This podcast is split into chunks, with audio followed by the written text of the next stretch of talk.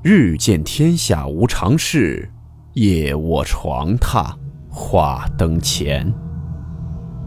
欢迎来到木鱼鬼话。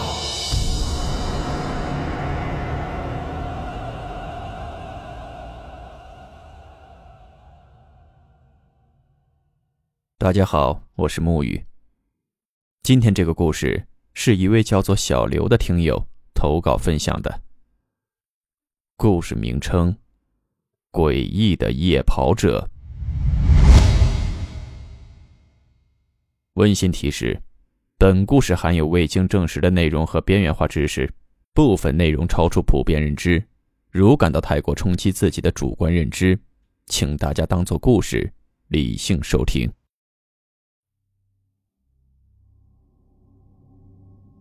现在有很多年轻人都比较喜欢夜跑。可能是因为晚上的时间比较多，或者是早上起不来吧。我也会经常夜跑，我夜跑的原因纯粹是因为早上起不来。不过夜跑最好是在晚上八点到十点之间进行，这样的话呢，对身体的一些机能调节是有好处的。可千万不要在晚上十点钟以后再出去跑步，尤其不要在没人的小道上跑，因为那样。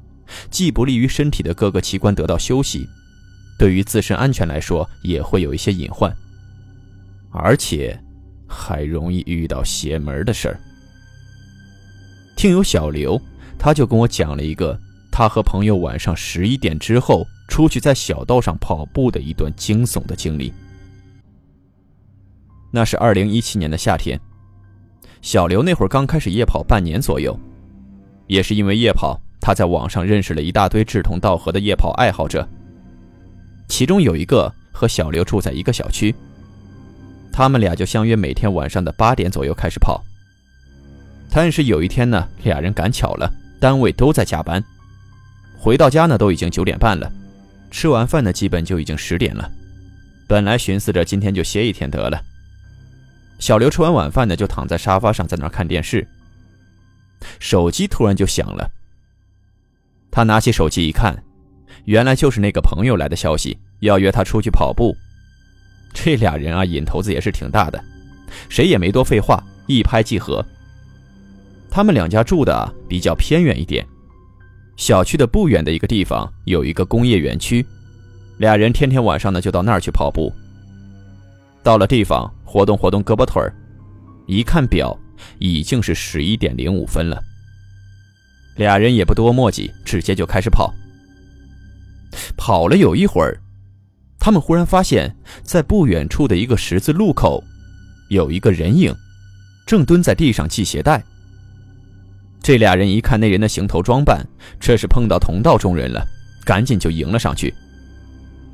那个人也绑好鞋带，缓缓的就站起来了。这小刘和他朋友突然站在自己面前，本能的就往后退了一步。然后诧异的就问：“你俩是人是鬼啊？都这个点了，咋还在跑步呢？”这小刘呵呵一笑：“这大半夜的，这话我俩还想问你呢。”那哥们儿一看，这俩人确实是能喘气儿的，就说：“呀，我在这附近住，隔三差五呢，晚上我都过来跑几圈。大半夜的碰上了，那也是个缘分。”这仨人就组了一个临时夜跑小组。这个时候呢。小刘仔细观察了一下这个新成员，个子不咋高，戴个眼镜，皮肤很白，更准确的说，是惨白惨白的，嘴唇毫无血色，给人的感觉好像是有点气血不足似的。而且，左腿上好像还有伤，因为贴着膏药呢。于是小刘就跟他朋友建议，他说：“咱慢点跑，出于这个人道主义啊，咱得照顾照顾新队员呢。”一开始，这仨人跑的都不快，但是跑了将近一公里之后，那个人突然就提速了。这就让小刘感觉挺意外的。小刘边跑呢，还边在后面提醒他：“他说，哥们儿啊，你腿上有伤，别再把你那个腱子肉啊再给拉伤了。”这新队员呢，就跟没听见似的，还在前面嗷嗷的一顿撩呢。小刘跟他朋友也只能是提速在后面跟着。追了半天，这小刘侧过脸一看，发现那个人面无表情，他这个脸上和身上竟然一点汗都没有，甚至都感觉不到那人在呼吸。因为跑长跑的朋友都知道，呼吸是最重要的，比如两步呼吸或者四步呼吸，鼻子吸气，嘴吐气之类的。但那个人的面部是没有任何表情的。刚开始，小刘他俩还勉强能跟上，后来就实在是跟不上了。小刘他俩就在那犯嘀咕，说这家伙到底是人是鬼啊？咋能跑这么快呢？而且还根本不知道累。俩人伸着舌头，扑通一下就躺地下了，跟两条落水狗似的。歇了好一会儿啊，才能站起来。俩人就开始慢慢的往前走。可是，刚起来走了没几步，小刘他俩突然就愣住了。那个新成员又一次出现在十字路口，还是蹲在道边系鞋带。这个时候，俩人就感觉这个后脊梁骨后面嗖嗖的冒凉风。这地方偏僻的很，大街上一个人也没有，而且路灯也不是特别多。结合刚才的种种情况来看。到处都透露着诡异的氛围，赶紧就叫了个车跑回家去了。第二天早上，小刘一睁开眼睛就已经是八点了，赶紧穿上衣服就往单位赶。这从睡醒起来，小刘就感觉浑身酸痛。刚一进公司，大家就问他昨天你咋没来上班呢？而且打电话也不接。小刘还以为同事跟他开玩笑呢。他就跟同事说了一下昨天他们在公司发生的事儿，但是同事们都说那都是前天的事儿了。小刘赶紧看了一下手机，结果彻底懵逼了。昨天确实是有十多个未接来电，又看了一下日历，自己确实是睡了整整一天一夜。小刘心想，是不是前天晚上跑步累着了？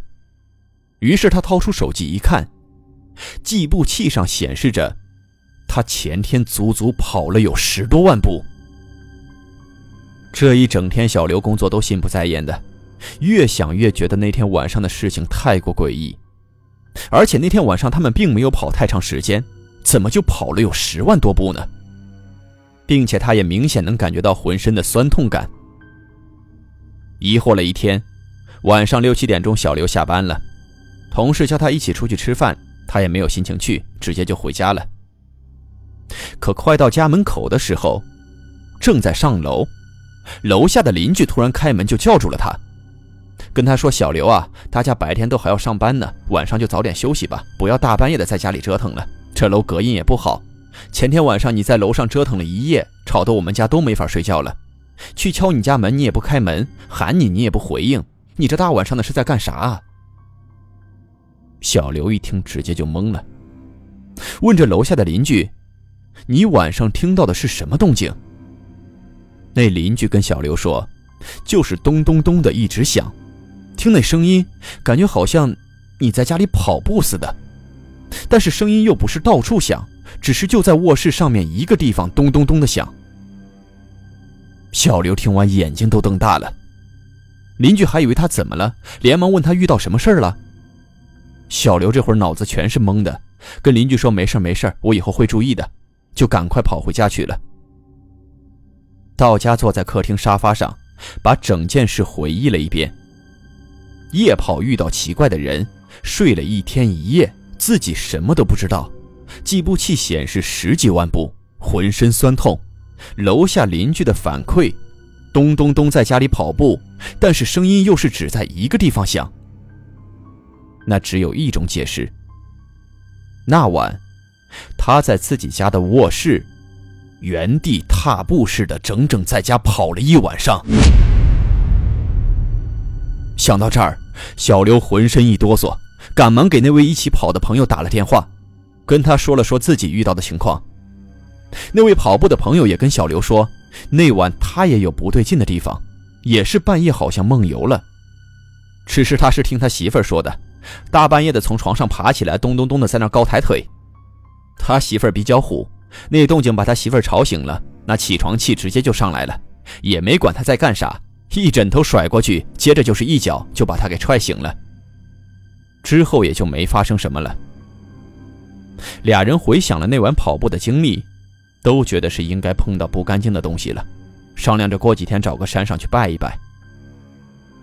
就在第二天，小刘的那位夜跑朋友给他发了一条链接。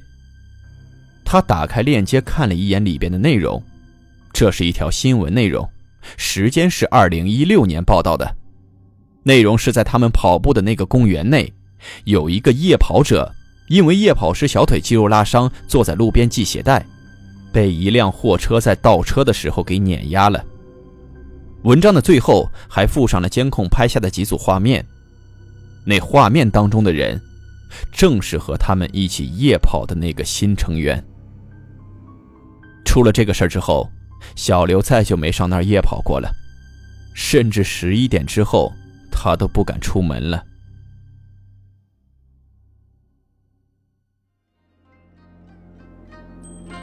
好了，我们今天的故事到此结束，祝你好梦，我们明晚见。